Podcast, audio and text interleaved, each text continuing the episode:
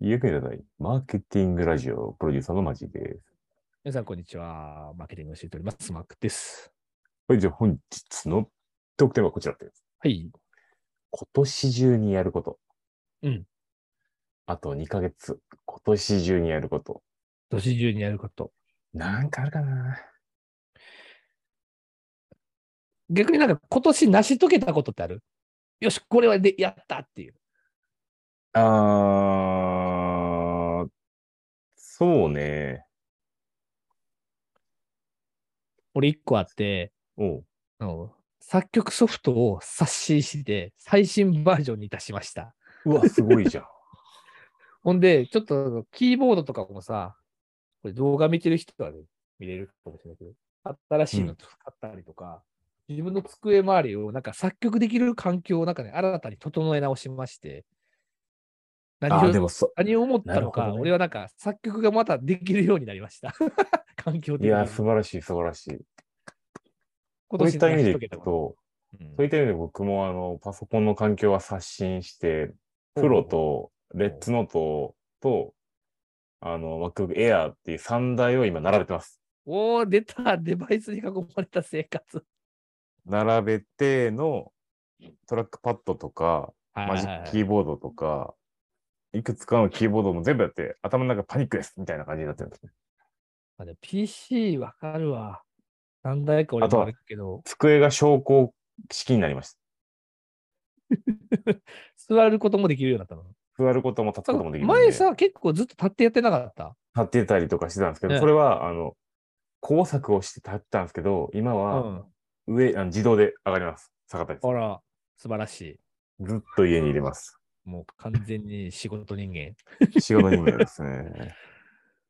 今と いうことで年にやること1個ああった、1個あった、1個あった、俺。はい、なんでしょう、一個は。はいはいあまだまだあのはい。えっと、本業でも、えっとおい、副業でも、おうはは進んでるのが浜松の開発です。おー、なんかね、浜松入りしてるよね、しょっちゅうね。浜松。なんか知らんけど浜ね、松あしょっのちゅう行ってるやん。全部呼ばれてて、浜松の新規事業開発を進めていくために、今、割と時間割こうとしてますね。あら、まあ今年中に立ち上げます。俺もそういうの広島開拓今し始めてて、ほぼ完了しそうだから。ちょっとうん広島来てよ、広島。いや、浜松来てよ。浜松行ってもいいけど、広島も来てあよんま、あんま変わらない。浜松と広島ってあんま変わらないかもね、もしかしたら。めっちなゃんかね変わると思うで岡山市、岡山市とうん同じような条件らしいんですよ。浜松っああて、その課題感とかね。課題感とかその人基本的な口ろとか、ね。そうそう、人はいはい口はいとか、浜松も100万人超えてるのよ、規模で言うと。いや、80万人。ああ、広島の方がじゃあもうちょっと多いわ。 100いるんか。うん。そやけど、多分環境的には結構近しいかもね。ちょい近いんじゃない広かな島がで、も一個だけちょっと違うのは、うんどうやっても中心となる大都市圏にちょっと遠いっていう。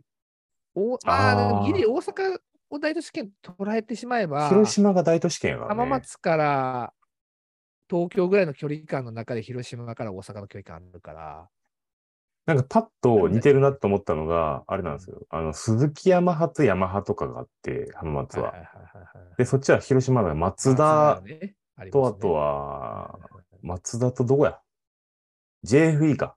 いはいはいはいあとはなんか大手企業がドーンとあるよねま JBEC とかね福山の方にもあるけどね。うん。そうそうなんかそういう意味では近しいところがあるね。そこはちょっと今年中意に外と開発強い産業が一個あるんだよな。松田もある、松田さんもだからさ、一社って思うかもしれないけど、その一社が巨大そうそうす、めちゃくちゃ巨大やから、ピラミッドがね、そう下、ティア1、ティア2、まあ、合計みたいなのがね、あるもんね。ピラミッド構造作ってるからね。あれでね、企業城下町なんよね。そうそうそう。ああ、それや。俺は浜松を、マークは広島か。そうね。まあ、今、あの、このラジオ放送中に絶賛今、広島滞在中でございますけど。うん、今ちょっと何を言うてるのかわからなかった。 はい。じゃあすいません、お願いします。はい、ということで、今日のニュース行きましょう。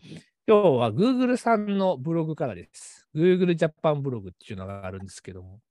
でそこでちょっと面白いタイトルがあったので持ってきました。えータイトルはこれです。誰一人取り残されないデジタル化に向けて Google が取り組むデジタル人材育成支援。すごいですね、これね。デジタル庁が誰一人取り残されない人に優しいデジタル化っていうのをね、推進するとおっしゃってて、まあ、Google さんもそれでラノベか。頑張るぞって言ってますけど。 誰一人取り残されないってもう言ってる時点でなんかもう、崩壊するやろ、これ。考えが破綻しとるもん。 取り残されてもいいねよ、別に。取り残されるからこそ多様性があるんやろ。うん、あと、多くの人が別に使う、享受さえすればいいわけだから、取り残されてても、享受さえされてたら別にええねん。で俺もじゃあサー取ビスとり残されてもいいな。そうよ。まあ、うちらがどんどんこれから取り残されていくから。ちょ前に進まへこの間んニュー話スややったけど、ちぐはぐのもう全然知らんかったやん。うん取り残されてんだよ、もうす取でりに。残されとんねん、こっちはうん。ちょ前に進まへんから。でも享受してたらいいねん。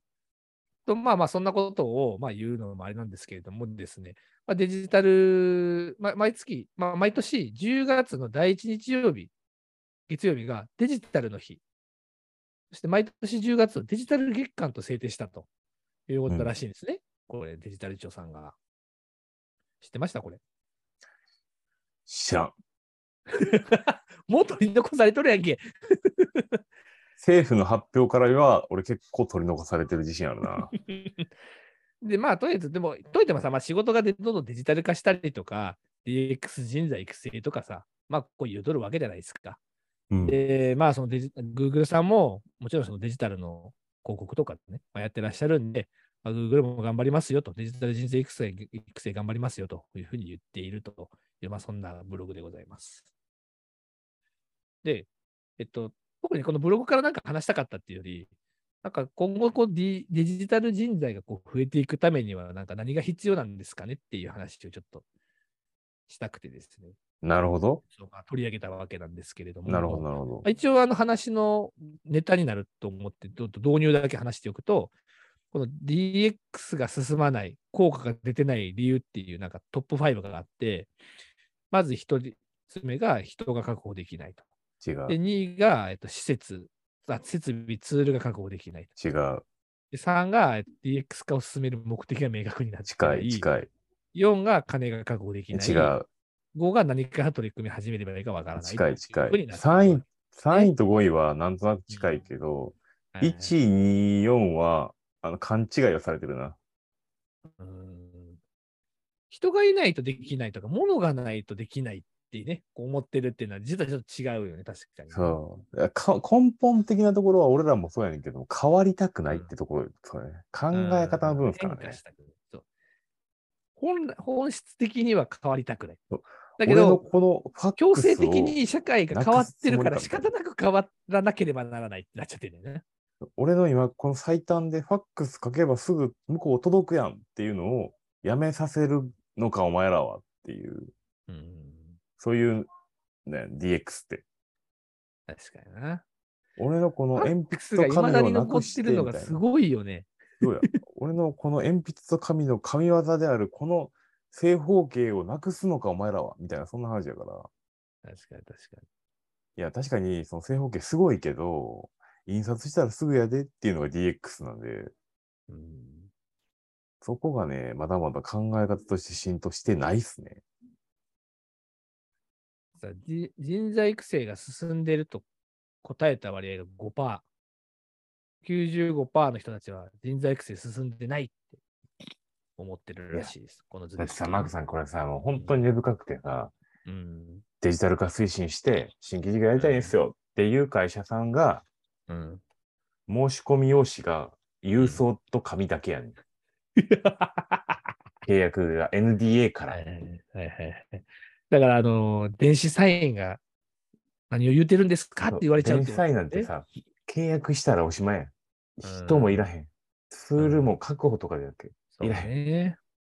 金もそんないらへん。電子サそうイいンうとこからだろうな。だから、電子サインからやで、多分。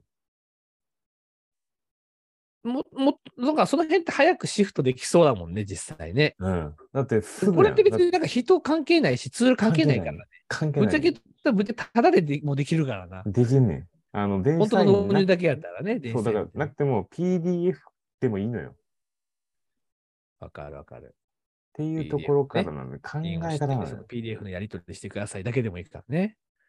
マジでいけてないからね。だから、それで言うとさ、だから、この第3位のさ、 DX を進める目的が明確になってないとかさ、で、近いねで。このこの第3位のこの理由って、DX する意味がよく分かってないっていそうそうそうそうそう、言葉、だからそれだかがらあの背景で変わりたくないってやつででい、我々から見た1位は DX する意味が分かってない人たちが多いっていうところがそう原因それに関連する5位のさ、何から取り組み始めればいいか分からないって言ってる人たちがさ、本当はめんどくさいって思そってう、る。めんどくさいだ けそう。